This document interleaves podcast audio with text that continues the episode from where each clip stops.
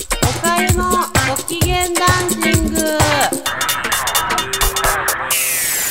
皆さんこんにちは。おかゆです。いかがお過ごしですか？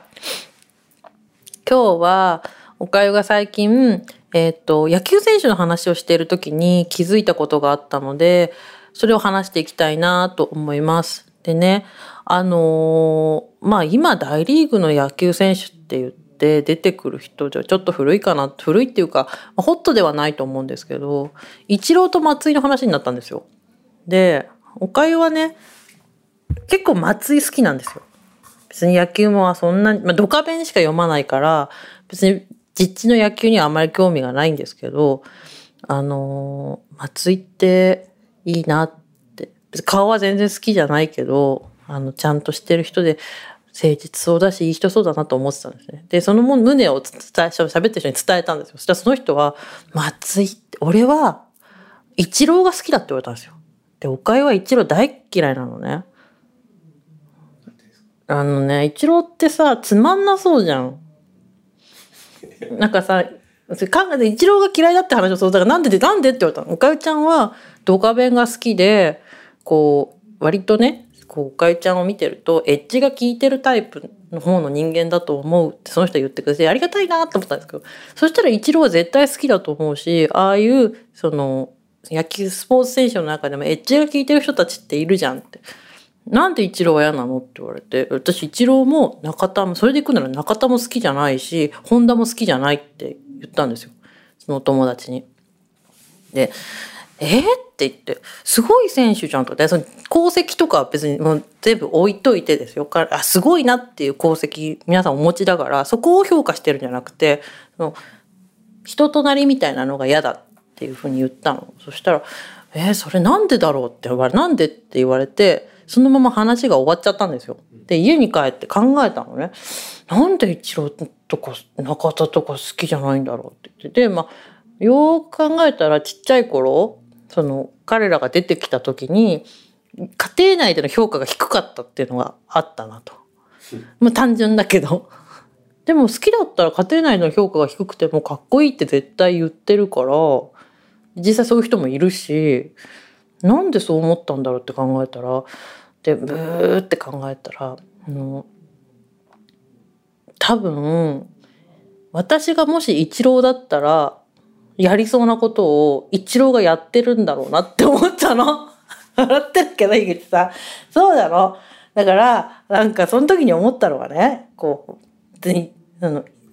イチローが友達としていて嫌いとか、イチローのここが嫌だとか、イチローを知ってて嫌いじゃなくて、イチローのイメージ映像ね、おかゆが持ってるイチローのイメージ映像を、こう、おかゆとこう、ヒュンってフュージョンさせたら、多分私もやりそうなことこの人やってんじゃねえかな。思って、それ何かって言ったら、なんか、かっこつけるじゃん、一郎って。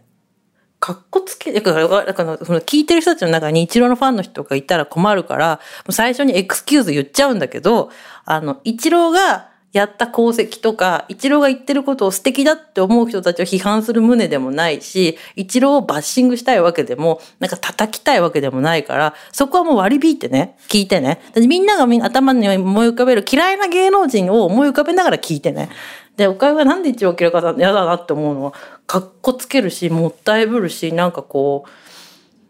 う、僕はみたいな感じないですか。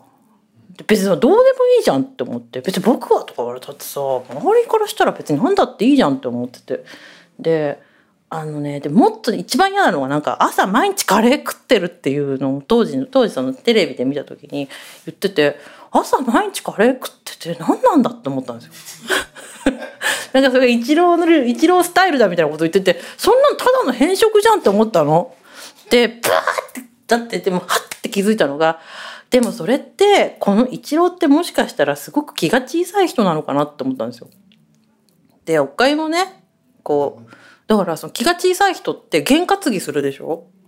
だから例えばもしカレー食べた日の次日にいい成績が乗ったんだったらまたカレー食べたいって。もちろん練習もすごくさしてると思うし実際すごい人だと思うしまだ現役でしょ？だって。だからすごい人だと思う。アメリカ行っても評価されて日本でもって言ったら。プロレスラーだったらそんな日本人えもう藤波と武藤くらいだよ。今。ああとはあれか。中村だ。中村慎介。直近だと。しかいないからねみんな。だからすごい人だと思うの。プロレスプロレス界に当てはめたらすごい人だから。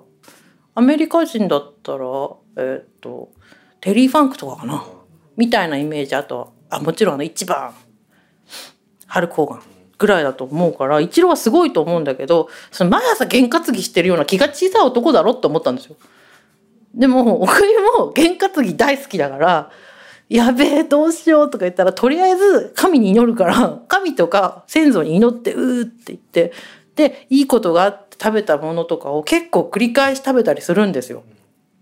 だからあの人あんなにかかっこつけてその自分をこうプロデュースして見せてるけどすごく気が小さくて多分すごくあの自分のイメージを気にしてる人なんだなってかっこつけてたり喋ったりするのもそうだけどそういうところがある人なんだなって思ってあそれ私もやってるって思ってうーって言ってその日はまあそういう時はねおかゆの生活は決まって寝るんですけどそのまま寝ました。で次はね今度親友の女の子に会ってその好きな男性のね好みのタイプの話をされた時に私がことごとく嫌いな人ばっかり言われたんですよその子に。劇団一人とかバカリズムとかって言われてええー、って言ってあなんかそのすごいさもうさ悪いんだけど全然私は好きって言えないって才能豊かな人たちだしすごい大好きだしネタも好きなネタはあるけど好きって言えないって言われたその子が言われたのは「かゆちゃんと似てるの?」って言われて。だから私はあの人たちが多分好きでおかゆちゃんのことも好きなの。友達でいられるのって言われて。えっ？て思ってうーって考えたら。でも確かになんかその劇団ひとりさんがよくやるようなねキャラクターを作ってその人のこのイメージしてなんか作っていくとか大好きだし多分そのバカリズムさんもすごく才能豊かな方ですしからあれと比べたら「お前何言ってんだ」ですけどああいうふうにこう場が提供されてやっていいよって言われたら結構ノリノリでやるかもしんないなって思って考えててああって言ってやっぱりこう嫌いな人研究は自分研究につながるんだなと思って。だよく女性がやるさ嫌いな女優100とかあるじゃないですかあれもっとねみんなね掘り下げて考えた方がいいと思う。私だって嫌いな女性マトリックス作ってなぜ嫌いかっていうのを考えたりとかしたもん。嫌いな女優マトリックス作って何が一番ムカつくのかっていうのを考えたよ。りとかするからみんなそれやると自分が何に腹が立つかが分かってそこに落とし込めるの。なんか話が最後ちょっと変わっちゃったんだけど嫌いなやつマトリックス作るといいよ。なんかねあの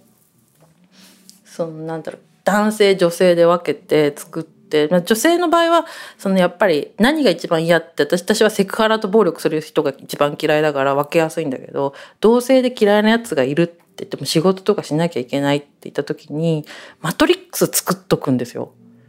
こう座標軸でこうバッテンつけてゼロ地点と自分が好きな方と。と例えば美人ブス面白いつまんないとかその自分の中の座標を作るの。その嫌その女女優さんとかを。かっこいいかっこ悪いとかでこうかわいいかわいくブスとかって分けた時にどこにいる人たちが自分は好きでどこにいる人が嫌いなのかをマトリックス作るの。思いつく芸能人バーってやって、ちょっとごめんなさい、この芸能も芸能人の人たちを、あの、揶揄してるわけじゃないから、イメージだから、彼女たちが、彼女なり彼らが売ってるイメージに起こったの、ここが嫌だなって言ってるだけだから、本人とは関係ありません。ってなった時に、私はかっこいい女性みたいなキャラクターで売ってる人がすごく好きだからそっち側にいる人こう座標軸を作った時にかっこいいっていう方向のところに固まってる人たちは結構好きなんですよ。でかっこいいの対義語を何するかは自由なんですけど例えばその可愛いとかあとはそのかっこよくて頭が切れるとかかっこよくて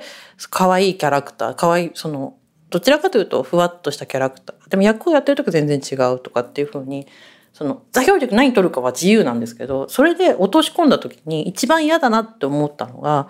なんかあのあんまり頭考えてなさそうな感じでこう可愛いとも言えず微妙な顔立ちの人とかっていうところに落とされるのが一番一緒に仕事とかしててイライラくるんだっていうのが分かったの。ってなってからだったりそのあこの人すごくこう自分の中でこう大切にしてるものとかプライドはあるんだけどいやおしゃれでもかっこよくもないしなんかこういやなんかそれでやられてもなみたいな人が苦手とかっていうところに落とし込みされるねイメージで売ってる方がいるいるわけだからそこに落とし込みをするとなんかその人が苦手だなっていう気持ちが3割くらい減るの。ふんって。だから、あの、嫌いな人研究って結構、みんなやった方がいいと思います。これこの間やってみてすごいスカッとしたんです、家。ああ、とか、だから何々さんみたいなタイプ苦手なんだ そう、うんうんって。やってみてください。それやってみると結構、あとなんであの人にうまく言えないのかとかも、それやると落とし込みができて、例えばおかゆは結構こうさ最近ねいろんな方に言われて気づいた自分ではそう思ってないんですけどあの勉強できるできないとかじゃなくて割と頭の回転が速いタイプなんですね。相手が何言うかなとかあのまあ、組織にいた時の仕事の関係もあって目の前の人が次言うことを想像してっていう仕事をずっとやってたんで先回りするのが得意だからそこについてこれない人ゆっくりやってないと進まない人ってすごく苦手でめちゃくちゃイライラしてたんですけどそれもさっきのマトリックスにその顔とかじゃなくて落とし込みをすると頭の回転が頭の回転っていうか一個ずつこうマイルストーンを置いていくようにやっていかないと進めることが得意ではない人が苦手って落とし込んでおくと実際そういう人とお会いした時にこの人はマイルストーン1個ずつ置いていかないと分かんないタイプだから1のところが理解できたかっていう確認を毎回入れるっていうふうに思っておけばその人への苦手意識がちょっと減ったりするんですよ。まあそもそも顔がねちょっととかっていうのはまあちょっとあの眼鏡とかかけてねそうかっこよく見える眼鏡ほらあのなんだっけあのあジャック・ブラックが出てたさ映画でさ心が綺麗だとすごく綺麗に見えるようになっちゃう魔法みたいな映画あったじゃん。グビネス・パルトロが出てたやつ。ああいう気持ちになってやるしかないんですけど、なんかその仕事のやり方とか、その自分に対しての関係性の持ち方っていうのが苦手な人っていうのを落とし込みをしておくと、嫌いな人は自分と似てる問題とはちょっと別なんですけど、すごく役に立つので、皆さんもこのラジオを聞いた後に、ちょっと、例えばの女優名鑑とかね、あの男優名鑑とか持ってきてればジャニーズ一覧表とかでもいいと思うんですけどでマトリックスに全員落とし込んでみると結構時間潰せるしあの自分の理解につながると思うのでよかったらやってみてください。では今日はこの辺で失礼します。それでは皆さんさようなら。ごきげんよう。